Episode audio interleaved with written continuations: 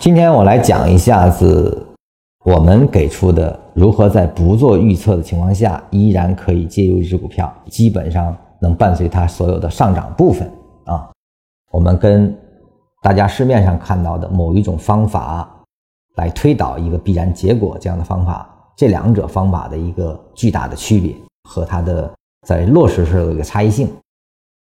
我们的方法是什么呢？我们方法叫跟踪啊。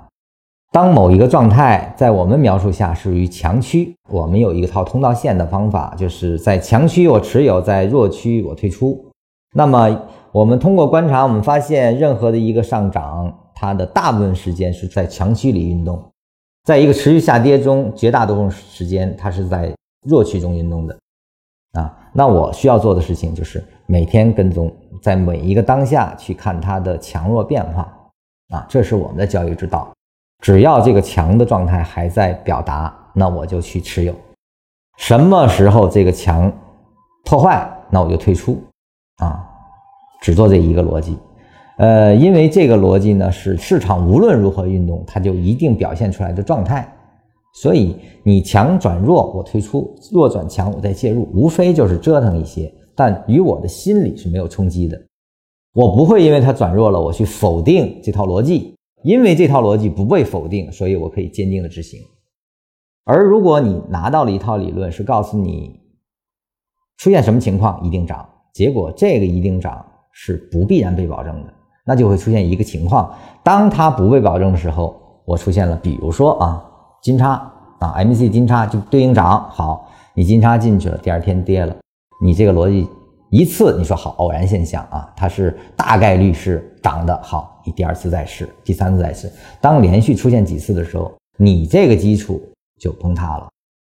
当再出现，比如说在这段时间内上涨啊，我们进入强区了啊，我们说呃，MCD 金叉了，我借了进去之后开始伴随下跌，MCD 死叉我又退出了，结果来回打脸，哎，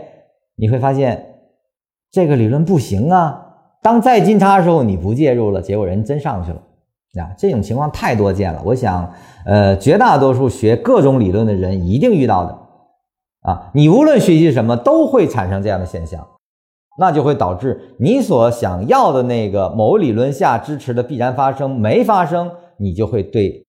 一个理论就被否定掉，第二个理论否定掉，你的所有的投资过程就伴随了不断的否定各种理论，那么你会出现一个情况。今天你说了，所有的技术都是没用的，我们要依据基本面。去年的这个基金杀啊，整个一个大杀下来，白龙马也不行了啊，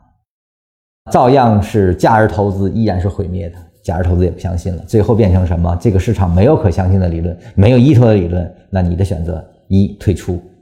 第二个，那就是说